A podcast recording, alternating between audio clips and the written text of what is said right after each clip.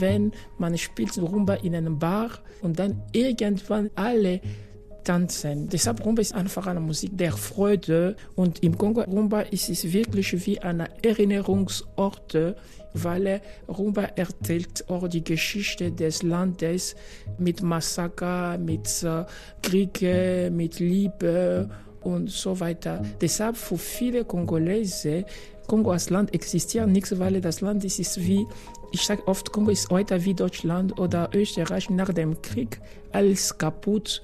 Es bleibt nur Rumba. Deshalb Rumba spielt eine große Rolle, weil Rumba ist unsere echte Identität. Der Tanz der Teufel, das ist Ekstase, Euphorie, Exzess, das ist der Höhepunkt der bakantischen Nächte im Mambo. So heißt es im gleichnamigen Roman Tanz der Teufel von Fiston Mwanza Mujila. Die Bar namens Mambo in Lubumbashi im heutigen Kongo steht dabei im Zentrum. Hier treffen sich Glücksritter, Diamantenschürfer, Geheimdienst, Spitze, Straßenkinder und Prostituierte. Es sind die 90er Jahre. Der Kongo heißt noch Zaire unter Diktator Mobutu, Bürgerkriege, Kolonialzeit, Diktaturen, Armut und Ausbeutung, all das steckt den Figuren in diesem Roman noch in den Knochen. Die Auswirkungen werden spürbar. Während die kongolesische Rumba aus den Seiten klingt, ja, dieser Roman ist auch wieder sehr musikalisch, wie schon äh, der vielfach ausgezeichnete erste Roman von Fiston Mwanza Mujila, Tram 83. Auch jetzt wieder verdichtet er viele Einflüsse aus der Musik, dem Theater, der kongolesischen Tradition und Moderne zu einem ganz eigenen Rhythmus, der Sprache. Tanz der Teufel wurde mit dem Prix Les Afriques ausgezeichnet. Und äh, welche Rolle Musik schon beim Schreiben spielt, äh, was es mit dem Tanz der Teufel wirklich auf sich hat und warum Mythen und äh, Magisches auch so ganz selbstverständlich zur Realität gehören, darum geht es heute in Weiterlesen, der gemeinsamen Radio- und Podcastbühne von RBB Kultur und dem LCB, dem Literarischen Kolloquium Berlin. Und vom Literarischen Kolloquium Berlin ist Thomas Geiger heute an meiner Seite. Hallo Thomas. Hallo. Und äh, ich freue mich sehr, dass Fiston Mwanza Mujila äh, uns aus Graz in Österreich zugeschaltet ist. Da lebt er seit 2009. Hallo. Hallo, Servus. Ja, Musik. Ich habe es gerade schon angesprochen. Die Musik, die beim Schreiben ja auch eine Rolle spielt. Ich habe gerade so überlegt, ob ich eigentlich beim Lesen dieses Romans auch irgendwann einmal Musik gehört habe. Und nein, muss ich gestehen, bei mir herrschte absolute Stille im Hintergrund. Ich weiß nicht, wie es bei dir war, Thomas. Ja, bei mir herrschte auch Stille. Also so viel kann ich verraten, wenn man bei diesem Furor von Text, wenn man da auch noch Musik hört und dann noch dazu womöglich eine, die auch nur im Abstand äh, mit der, die im Buch angesprochen ist, zu tun hat, dann wirbelt es einen, glaube ich, völlig durcheinander. Ja. Südafrikanischer Jazz und äh, kongolesische Rumba, das haben Sie beim Schreiben gehört gehört, erzählen Sie jedenfalls im Nachwort Fiston Mwanza Mujila. Ja, also ich bin von Musik geprägt. Die kongolesische Gesellschaft ist sehr geprägt von Rumba, von verschiedenen Musik. Die Musik spielt eine große Rolle. Die Musik ist unsere Identität als Kongolese. Das Land ist extrem groß und die Musik spielt wirklich eine Rolle als Identitätssymbol. Deshalb ich bin einfach auch geprägt von, von dieser Kultur. Wenn ich auch schreibe, versuche ich als einer Saxophonist, als einer Schlagzeuger oder einer Musiker zu komponieren. Für mich wichtig ist nicht nur die Geschichte oder was ich erzähle, wichtig ist auch der Rhythmus, wichtig ist auch einfach diese Musikalität, dieser Rhythmus. Also meine Arbeit ist sehr geprägt von dieser mundlichen Literatur, weil versuche ich auch eine Brücke zwischen ich als Grazer und die kongolesische Tradition zu bauen. Ja, das merkt äh, man Ihrem Text natürlich auch an. Und äh, wie muss ich mir das denn ganz konkret vorstellen, jetzt beim Schreiben? Wie, in welcher Situation schreiben Sie und welche Musik läuft da im Hintergrund, damit Sie schreiben können? Ich bin, ich glaube, einer glücklichen Schriftsteller. Ich schreibe immer, wenn ich glücklich bin. Ich brauche zufrieden. Ich brauche also einfach glücklich zu sein, um zu, zu schreiben. Für mich schreiben ist es nicht nur eine Arbeit. Schreiben ist wie eine Religion. Schreiben ist wirklich, wirklich wie ein Gespräch zwischen ich als Fiston Mozamujila und meinen Vorfahren. Also für mich Schreiben ist es, also es ist mehr als Schreiben. Deshalb manchmal höre ich Musik, ich lasse mich inspirieren von südafrikanischer Jazz oder kongolesischer Rumba. Manchmal brauche ich Ruhe, einfach um meine Wörter zu bauen. Wissen Sie, ich wohne in Graz äh, seit über zehn Jahren und ich spreche kaum auf Französisch. Ich schreibe in einer fiktiven Sprache, weil Französisch ist für mich wie eine tote oder eine fiktive Sprache geworden, weil ich nutze nicht alltäglich diese Sprache, aber ich schreibe trotzdem in diese Sprache. Da kommt auch eine Musikalität, weil die Sprache ist in mir. Ich muss die Sprache einfach suchen, finden, um zu schreiben. Also schreiben für mich ist es immer wie wandern. Also ich brauche einfach mal meine Ausrüstung zu vorbereiten, weil wenn Sie nicht eine Sprache jeden Tag sprechen, vergisst man einfach diesen Mechanismus, diese Spontanität. Ich versuche immer einfach die Sprache in mir zu finden. Ich glaube, da kommt auch diese Jazz, diese Musikalität, dass es ist einfacher. Ich arbeite einfach mit Wörtern. Ich bin, also für mich, ich kann Wörter spüren, wenn ich schreibe. Ich habe immer den Eindruck, dass manche Wörter sind einfacher, salzig, Manche Wörter sind Zucker, manche Wörter sind pikant, manche Wörter schmecken wie, wie Soja, wie Kebab, wie äh, Kartoffelsalat, weil Wörter haben eine, eine Körper, eine Materie, also manche Wörter sind flüssig, manche Wörter sie sind hart wie Stein. Deshalb für mich, also Schreiben ist es auch, ich kann nicht sagen wie ein Sport, aber also manchmal nach dem Schreiben bin ich einfach kaputt, weil Schreiben ist wie eine Reise nach Amerika zu Fuß oder nach, nach Polen. Sehr anschaulich beschrieben. Da waren jetzt schon ganz viele Sachen dabei, die ja. mich interessiert haben. Sprache wird sicher noch ein Thema werden, aber ich wollte noch mal auf die Musik zurückkommen und auch auf meine eigene Unkenntnis. Ich wäre nie auf die Idee gekommen, Rumba nach Afrika zu verlegen, sondern ich dachte, das sei ein südamerikanischer oder lateinamerikanischer Tanz. So ist das hier zumindest bei den Tanzwettbewerben. Wie kam denn die Rumba nach Zaire, nach Kongo oder, oder kam sie eigentlich von da in die Welt? Also Rumba kommt aus dem Kongo, aus dem Kongo-Königreich und ist nach Lateinamerika in der Zeit der Sklaverei gefahren mit Sklaven. Rumba kommt von Kumba. Kumba bedeutet Tanz des Bauches. Und dann mit dieser Sklaverei ist die Rumba nach Lateinamerika und dann inzwischen in der Kolonialzeit wieder mal in den Kongo. Das heißt, kongolesische Rumba ist geprägt auch von Lateinamerika-Rhythmus, aber auch von traditionellen kongolese Lieder und so weiter. Aber die kongolesische Rumba ist auch einfacher. Es hat, hat viele, viele verschiedene Themen wie beim Jazz oder beim Blues. Also Themen wie Einsamkeit, wie äh, Liebe, wie äh, Hoffnung, wie äh, Trennung. Das ist typische Themen in, in Rumba. Aber in kongolesischer Rumba, man spielt viele Gitarre, das heißt, man tanzt auch. Rumba ist nicht nur zum Ohren, aber auch zum Tanzen. Deshalb, wenn man spielt Rumba in einem Bar, dann irgendwann alle tanzen. Deshalb Rumba ist ein, einfach eine Musik von der Freude, obwohl man kann über Einsamkeit erzählen, aber Rumba ist auch eine fröhliche Musik. Und im Kongo Rumba ist es wirklich wie eine Erinnerungsort, weil Rumba erzählt auch die Geschichte des Landes mit Massaker, mit äh, Kriege, mit Liebe und so weiter. Deshalb für viele Kongolese, das Land zum Beispiel als Kongo als Land existiert nichts, weil das Land ist, ist wie ich sage oft, Kongo ist heute wie Deutschland oder Österreich nach dem Krieg, alles kaputt und äh, es bleibt nur Rumba und Kongo-Fluss. Deshalb Rumba spielt eine große Rolle, weil Rumba ist unsere echte Identität. Und gibt es denn eigentlich den Tanz der Teufel, nach dem ja das Buch äh, benannt ist, und den die vielen Figuren, die auftauchen in ihrem Roman, in der Bar Mambo de la Fête äh, jeden Abend tanzen. Gibt es diesen Tanz wirklich? Ja, also im Kongo, es gibt tausende Tanz.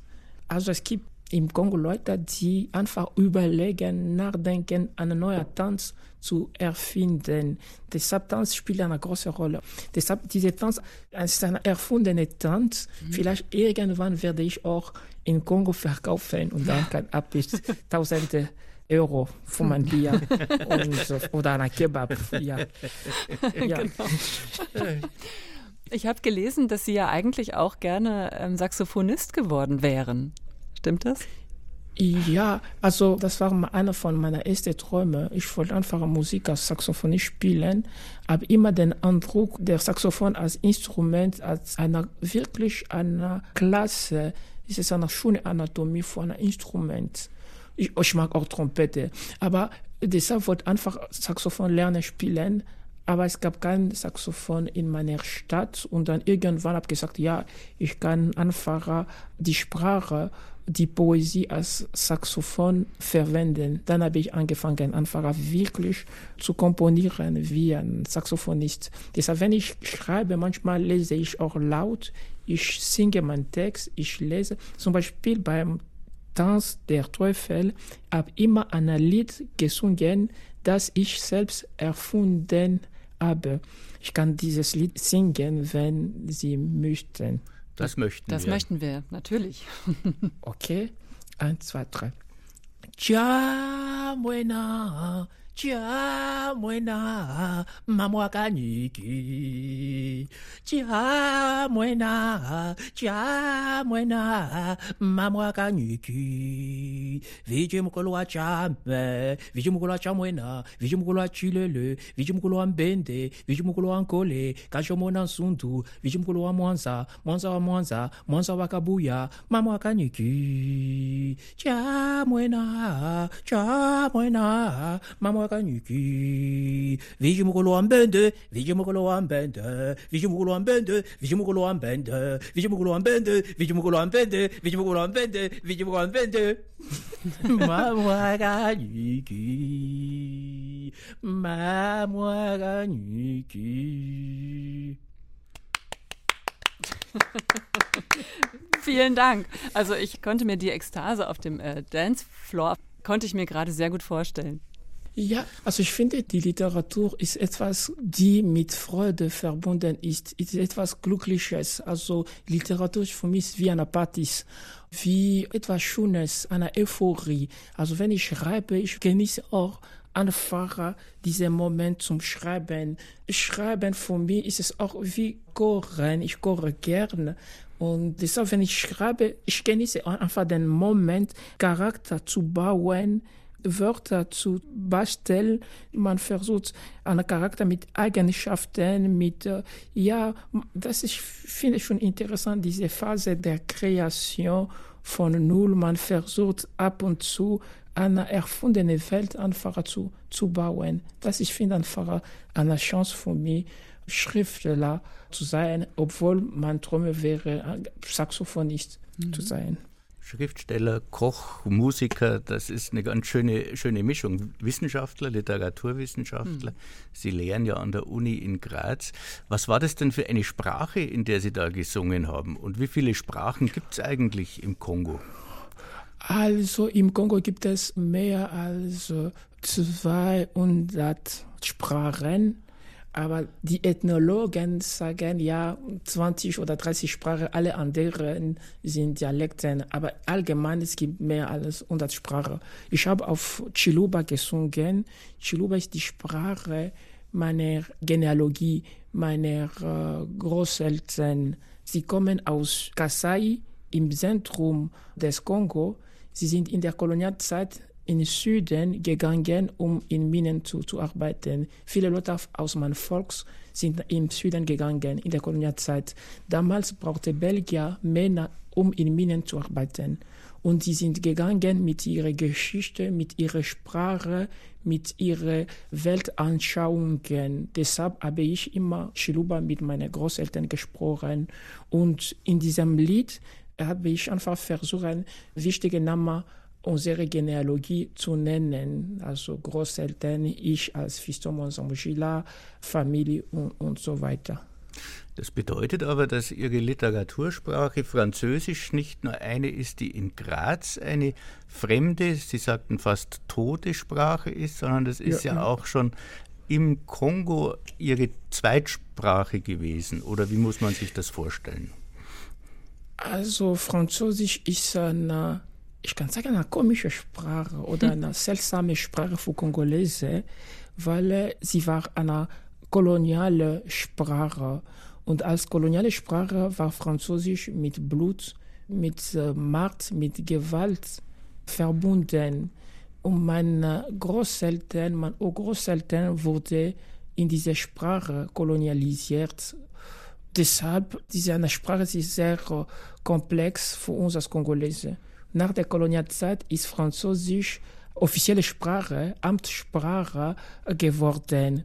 Deshalb als koloniale Sprache oder Amtssprache ist es immer eine Sprache der Macht. Wer spricht Französisch im Kongo als Macht? Ja, also für mich versuche einfach die Sprache anzukolonisieren. Ich versuche einfach diese Sprache als meine eigene Sprache zu, zu schaffen, zu bauen. Also deshalb sage ich oft, dass ich gehöre an der Gruppe 47, weil es ist auch diese gleichen Themen, wie kann ich meine Geschichte erzählen in dieser Sprache, die mit der meine Eltern, Großeltern kolonialisiert wurde. Ja, deshalb, in welcher Sprache kann ich einfach meine Welt einfach darstellen. Deshalb versuche ich einfach diese Sprache auch einfach zu basteln, meine eigene Sprache zu finden. Ja, ich glaube, als afrikanische Schriftsteller, wir sind nicht nur Schriftsteller, wir sind auch Übersetzer, weil wir übersetzen unsere Charakter äh, ins Französisch, weil viele von unseren Charakter sprechen Chiluba oder Swahili. Man übersetzt diese Kultur, man übersetzt Geräusch, äh, man übersetzt diese Lärme, man übersetzt die afrikanische Sonne der Regenbogen, Geräusch, Tiere, man übersetzt alle, der Schriftsteller übersetzt alle ins Französisch oder ins Englisch und so weiter. Französisch bleibt immer eine französische Sprache, weil, ja, weil, also, nur ein Beispiel, eine deutsche Schriftsteller oder eine deutsche Schriftstellerin schreibt in ihrer Muttersprache, sie hat nur diese Sprache, aber als afrikanischer Schriftsteller oder Schriftstellerin schreibt man, man lernt gleichzeitig drei oder vier Sprachen. Von mir, es war Chiluba, Swahili, Lingala und Französisch. Deshalb, wenn ich auch auf Französisch schreibe, bin ich sicher, dass alle anderen Sprachen leben irgendwie in meiner französischen Sprache. Ja, da schwingt ja ganz viel mit in äh, der Sprache. Sie haben es schon erwähnt. Es geht ja auch darum, sich diese Sprache der Kolonisatoren quasi wieder zurück äh, zu erobern, zu einer eigenen Sprache auch äh, zu machen. Sie haben gerade was Interessantes gesagt, da will ich kurz noch mal einhaken, dass Sie sich quasi auch so ein bisschen in die Nähe der Gruppe 47 denken oder sich damit identifizieren. Wie meinen Sie das genau? Ja, also weil Kongo heute ist es wie Deutschland nach dem Krieg. Alles ist kaputt. Es gibt in einem Krieg im Osten von Kongo seit 20 Jahren. Vor diesem Krieg haben wir 32 Jahre der Diktatur erlebt. Deshalb wie Schriftsteller, Schriftstellerinnen von Gruppen 47, Henri Spöll, Ingeborg Barmann, Siegfried Lenz, Gunter Graz, es ist die gleiche Themen wie für Gruppe 47. Es war die Geschichte von Deutscher als Sprache von Nazis. Für uns als Kongolese, für mich als Kongolese, Französisch als Sprache der Kolonisator. Deshalb, man versucht einfach, diese Sprache auch einfacher zu interpretieren, die Sprache einfacher zu vermessen, um eine neue Welt zu schreiben. Also, als kongolesische Schriftsteller, ich glaube, man ist nicht nur Schriftsteller, man denkt auch über die Gesellschaft, weil alles ist kaputt. Deshalb, ich kann nicht nur schreiben, ich soll auch einfacher tätig sein als äh, Teil der Gesellschaft. Deshalb man, ich schreibe manche äh, Stücke, die hat nichts zu tun mit dem Kongo, aber als Kongolese ich bin auch sehr engagiert, einfach auch im Kongo als äh, Aktivist, Schriftsteller und, und so weiter. Hm, Sie reisen ja auch äh, öfter in den Kongo. Ne? Ja, also für mich ist es wichtig, in Kontakt mit meinem Heimatland zu bleiben. Aber mit der Zeit habe ich den Eindruck, dass ich zwei oder dreimal oder viermal verstorben bin. Oder, oder ich habe immer den Eindruck, ich bin viermal oder fünfmal geboren, weil ähm, ich spreche, ich spreche viele Sprachen, ich reise relativ viele. Irgendwann, meine Welt ist sehr groß geworden. Und ich habe den Eindruck, ich lerne zu schwimmen für das erste Mal in meinem Leben. Und zum Beispiel als Schriftsteller, ich habe den Eindruck einfach, dass meine Literatur ist es österreichische Literatur, weil ich lebe in Graz, ich bin österreichischer Schriftsteller, aber gleichzeitig bin ich auch europäischer Schriftsteller, weil ich glaube, ich bin Europäer ja auch. Meine Bücher sind in Europa äh, veröffentlicht, meine Leser, Leserinnen sind Europäer, Europäerinnen und so weiter. Aber gleichzeitig, ich bin Kongolese, ich bin schwarzer Schriftsteller. Das heißt, meine Identität ist es äh, transnational. Deshalb auch meine Literatur ist es Black Literature, ist es auch österreichische Literatur, europäische Literatur, Grazer Literatur, aber auch kongolese und afrikanische Literatur. Deshalb für mich, glaube ich, die Identität als Mensch, als Person verbreitet sich, äh, seit ich in Europa lebe. Deshalb versuche ich auch immer in den Kongo zu reisen, einfach um meine Energie auszufüllen, einfach auch literarisch, einfach meine Energie auszufüllen mit kongolischen Sprachen, mit Bier. Also im Kongo, wir haben super, also die kongolische Bier schmeckt sehr gut. Auch Grasa. ja, ja, deshalb ich versuche einfach, es ist immer eine Wiedergeburt wenn ich bin zu Hause, weil man bekommt schöne, viele Ener gute, positive Energie. Also mir gefällt die Idee viel besser, viermal geboren zu sein, als mhm. viermal gestorben äh, zu sein. Aber da fällt mir eine Frage dazu ein. Sie sagen, Sie sind österreichischer Schriftsteller mit kongolesischer Herkunft. Sie schreiben in einer Sprache, die Sie vom Blut befreien müssen. Das war tatsächlich also bei vielen Autoren der Nachkriegszeit in Deutschland auch ein ähm, Aspekt, dass man etwa in das experimentelle Schreiben gegangen ist. Jürgen Becker ist so ein Beispiel. Das leuchtet mir sehr, sehr ein. Meine Frage, wie empfinden Sie das denn, wie Ihr Buch in den verschiedenen Ländern aufgenommen wird? Wie wird es im Kongo aufgenommen? Wie wird es in Österreich aufgenommen, wo Sie leben? Es gibt also immer wieder Bezüge auf die österreichische Literatur. Ein österreichischer Autor ist als Figur mit im Spiel. Wie wird es in Belgien gelesen, das ja im Wesentlichen die Kolonialgeschichte vom Kongo geprägt hat, oder in Frankreich oder in der französischsprachigen Welt? Äh, nehmen Sie da äh, Unterschiede in der Wahrnehmung wahr? Also im Kongo ist der Schriftsteller oder die Schriftstellerin mehr als einfach Schriftsteller. Es gibt eine große Erwartung. Also alles ich schreibe ist auch wie die Wahrheit genommen. Das heißt, die Fiktion existiert nichts. Manche Kongolese glauben, dass alle Figuren existieren wirklich. Deshalb im Kongo die Literatur ist es uh, die Wahrheit. Also wenn man schreibt, Leser oder Leserinnen glaubt, dass ja, das ist die Wahrheit, das existiert, dass ich schreibe. Das ist diese Rolle von Literatur ist es ganz anders als hier in Europa. Man liest für die einfach für die Spannung also bei uns, man liest einfach, um was zu lernen, einfach konkret, wenn es geht um einen kongolesischen Schriftsteller. Man sagt, ja, ich würde gerne dieses Buch, um schon mal, es hilft mir einfach, die kongolesische Gesellschaft zu verstehen als Kongolese. Also in Frankreich, Belgien, es kommt immer auf die Geschichte der Kolonialisierung und, und, und so weiter. Deshalb für mich glaube als Kongolese, der in Österreich lebe, habe immer den Eindruck, dass ich habe mehr Freiheit beim Schreiben, weil ich kann über alles schreiben. Es kann auch an einem Gefängnis nur über Kolonialisierung zu schreiben. Man kann auch über, über zum Beispiel in meinem Theater, alle meine Charakter leben oft am Land Deshalb, ich glaube nicht nur über Sklaverei oder Kolonialismus und so weiter. Ja, deshalb, also in Österreich, ich gehöre einfach an, an der Grazer Literatur. Das ist auch eine andere Möglichkeit, als Schriftsteller zu sein. Ja, also ich bin Kongolese, ja, aber auch manche Leute lesen meine Bücher als Grazer oder, äh, oder steirische Literatur. Aber ich soll auch sagen, dass meine Bücher in Deutsch oder auf Schwedisch oder Italienisch sind nicht meine Bücher, sind meine Bücher, aber sind andere Bücher, weil mein Charakter sprechen andere Sprache, die ich nicht gut spreche.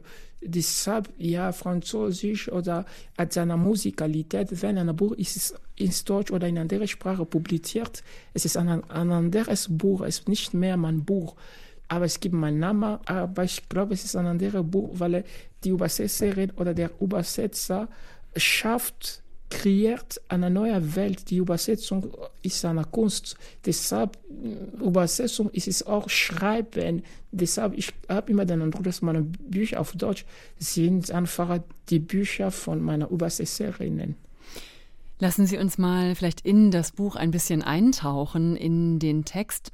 In Tanz der Teufel nehmen Sie uns ja mit in äh, das Grenzgebiet äh, zwischen Angola und Zaire und schreiben über auch ja, Glücksritter und Diamantenschürfer, die dort in den Minen eben versuchen, Diamanten zu finden und so eben das große Geld äh, zu machen. Sie haben auch gerade schon gesagt, dass auch Ihre Vorfahren in den Minen ähm, gearbeitet äh, haben.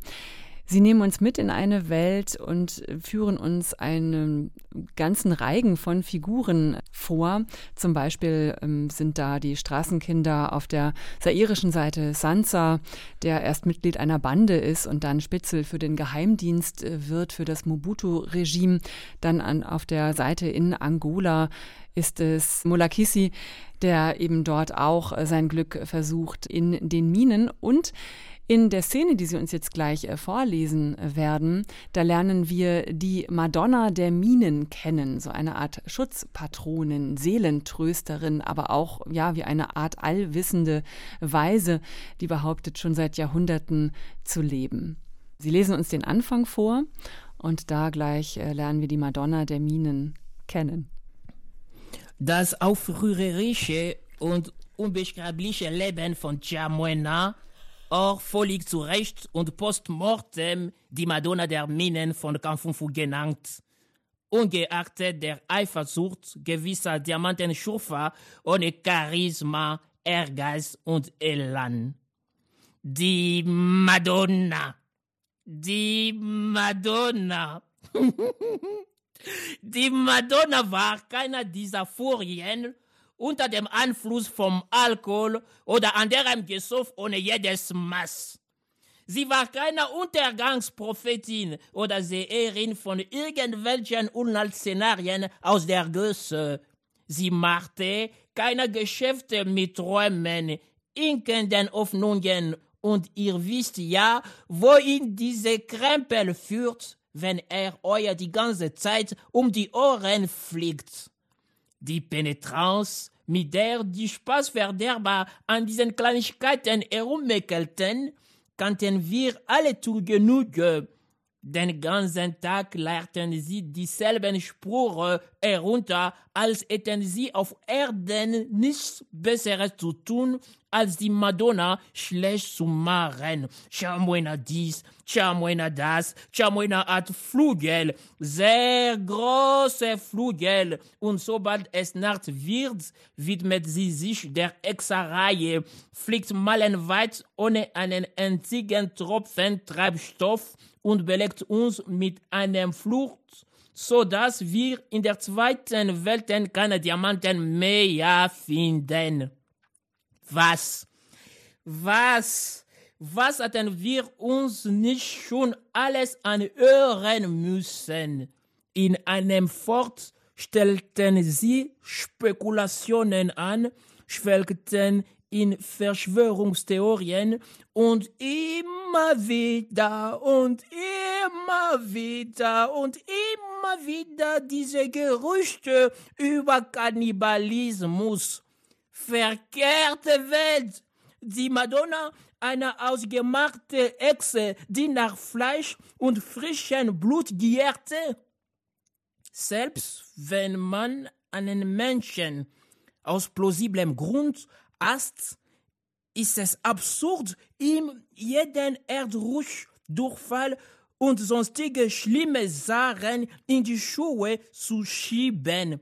Sie hatten noch nicht mal ihren Rausch ausgeschlafen, die Zähne geputzt und den Hosenschlitz zugesogen, da zerrissen sie sich schon das Maul und wollten eine Legende stürzen. Dieses ganze Theater ist doch einfach erbärmlich. Merkwürdigerweise wurden die bösen Zungen umso laut, je mehr von ihrer Energie und ihren Ersparnissen Chamuena allen zuführte. Die Madonna.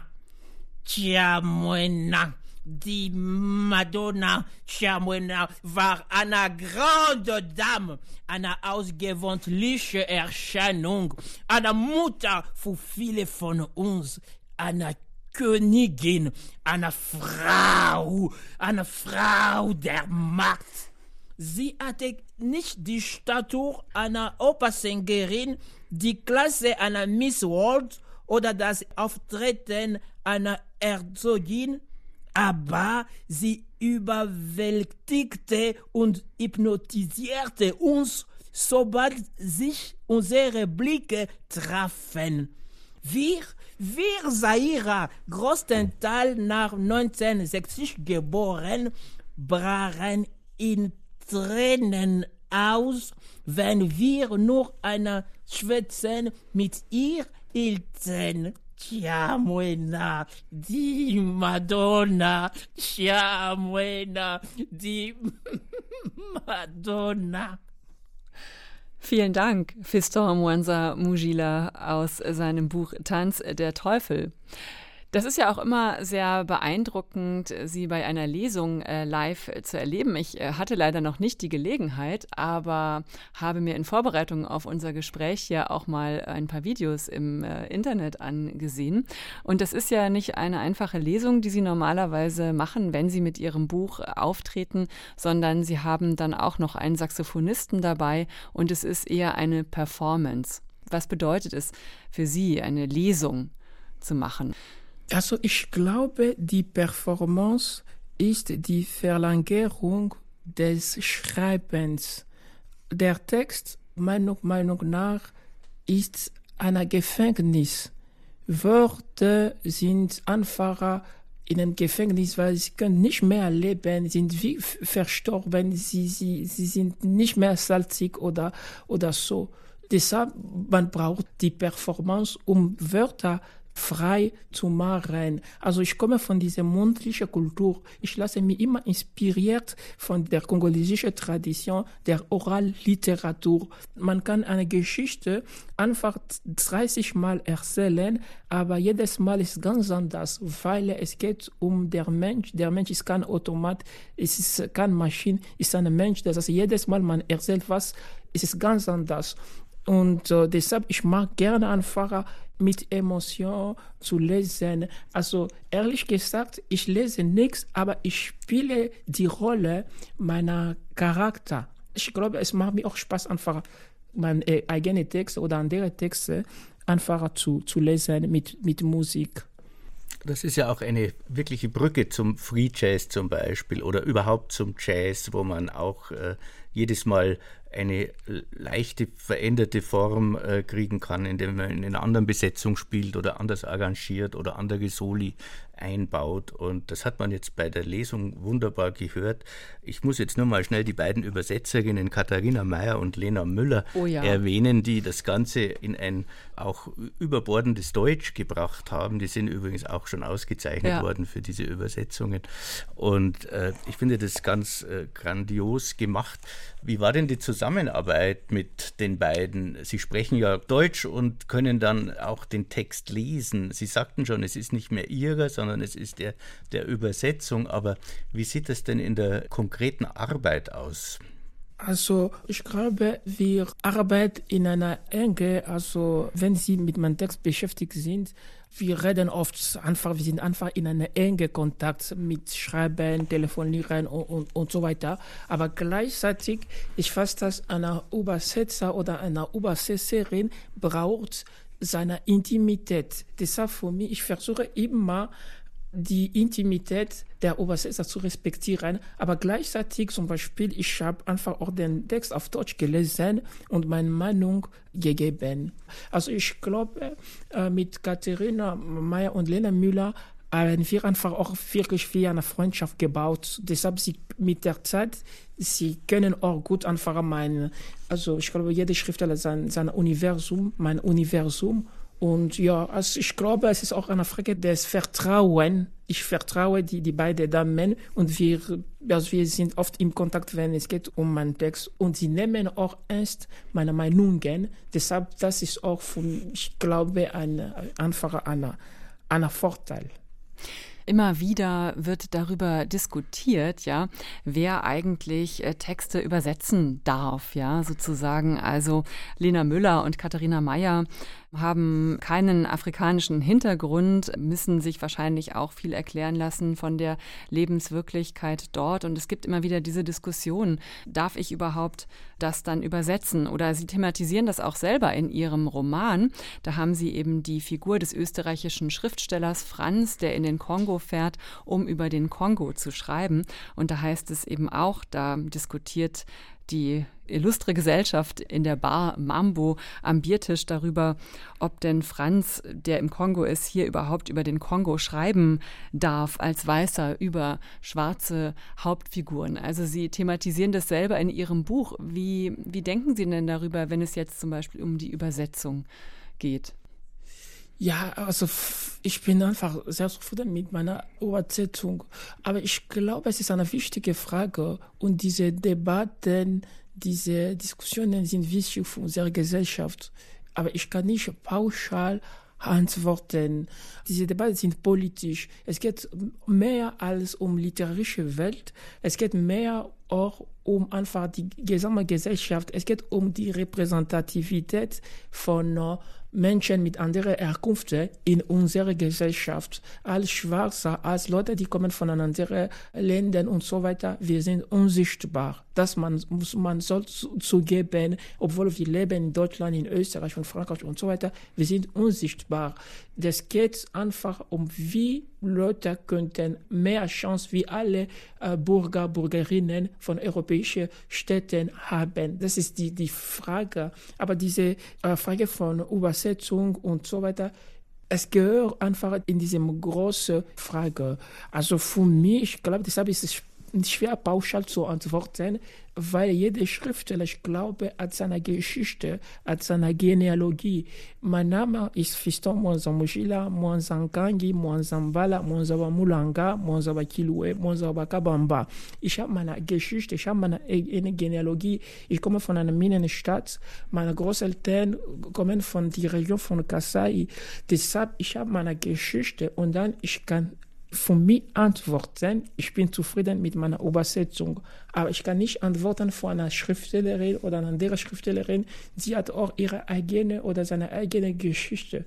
Aber was geht für mich einfach, ich bin zufrieden mit meiner Übersetzung, weil es ist nicht nur die Übersetzung, es ist auch eine Kunst und äh, die Übersetzer, die Übersetzerinnen schaffen eine Welt, was für mich, ich bin zufrieden, aber ich kann nicht für alle Schriftsteller, Schriftstellerinnen antworten, sonst ist es wieder ein bisschen langweilig.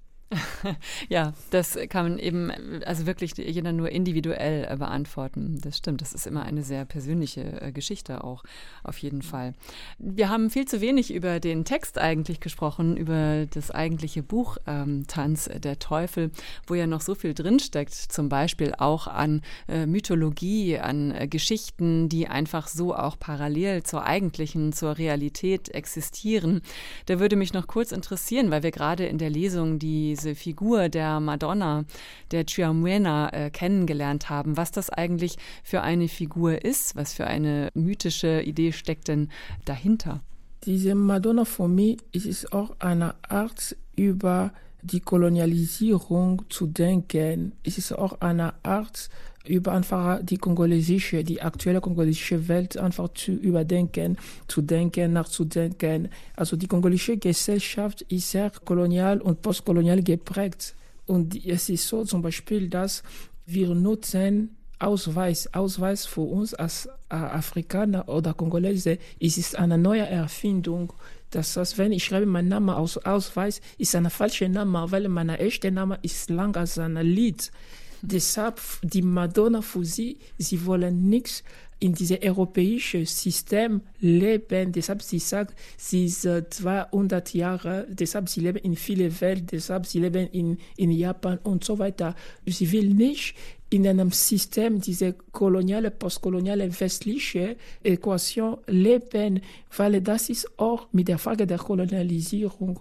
Das ist nur ein Beispiel. Jede Sprache ist ein Erinnerungsort.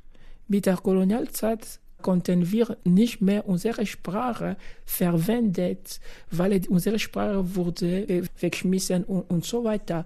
Das heißt, wir haben angefangen, Französisch zu lernen, aber gleichzeitig wir haben unsere Erinnerung, unsere Geschichte, unsere alle äh, Vergangenheit verloren, weil diese Vergangenheit versteckt in der Sprache. Ja, das habe ich versucht, einfach auch in meiner Arbeit mit über solche Figuren wie die Madonna einfach zu schauen, wie kann man also einfach zu, über diese Thema zu thematisieren, die Frage von dem Einfluss der Kolonialisierung bis heute, weil mit Kolonialisierung man soll einfach ganz anders, also die Identität ist ganz anders geworden und äh, ja, zum Beispiel in der afrikanischen Tradition, es gab keine Geburtsurkunde in Europa, man kann 20, 30 Jahre, 40 Jahre, es gibt viele, viele, viele Details, aber in der afrikanischen Tradition, es gab nicht so viele Details. Das heißt, man ist es alt, wenn man ist zum Beispiel Kinder und so weiter, und man ist entweder alt oder jung. Das war ein ganz anderes System. Deshalb die Madonna will nicht in diesem europäischen System leben. Sie sagt, ich bin zwei, drei Jahre und ich bin alt wie alle Kongolese. Ich bin 200 Jahre und so weiter. Und die Madonna lebt auch in Angola, sie lebt in Kongo, sie lebt gleichzeitig in Japan. Das ist auch die Frage, wie die afrikanische Gesellschaft, was hat die Kolonialisierung gemacht, weil Afrika wurde in viele Ländern geteilt und Afrika als Kontinent existiert nichts, weil Afrika ist eine Erfindung von Westen. Deshalb mit meinem Roman, ich thematisiere alles, ja, ich thematisiere alles. Vielen Dank. Das sind auf jeden Fall Fragen, über die wir alle noch viel nachdenken sollten und auch äh, werden und müssen. Die nehmen wir auch mit. Vielen Dank, Fiston Mwanza Mujila.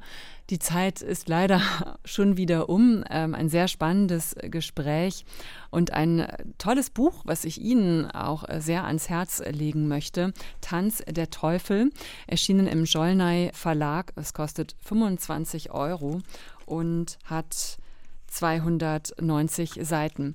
Vielen Dank, dass Sie sich die Zeit genommen haben von Graz aus und ähm, alles Gute. Vielen, vielen, vielen Dank.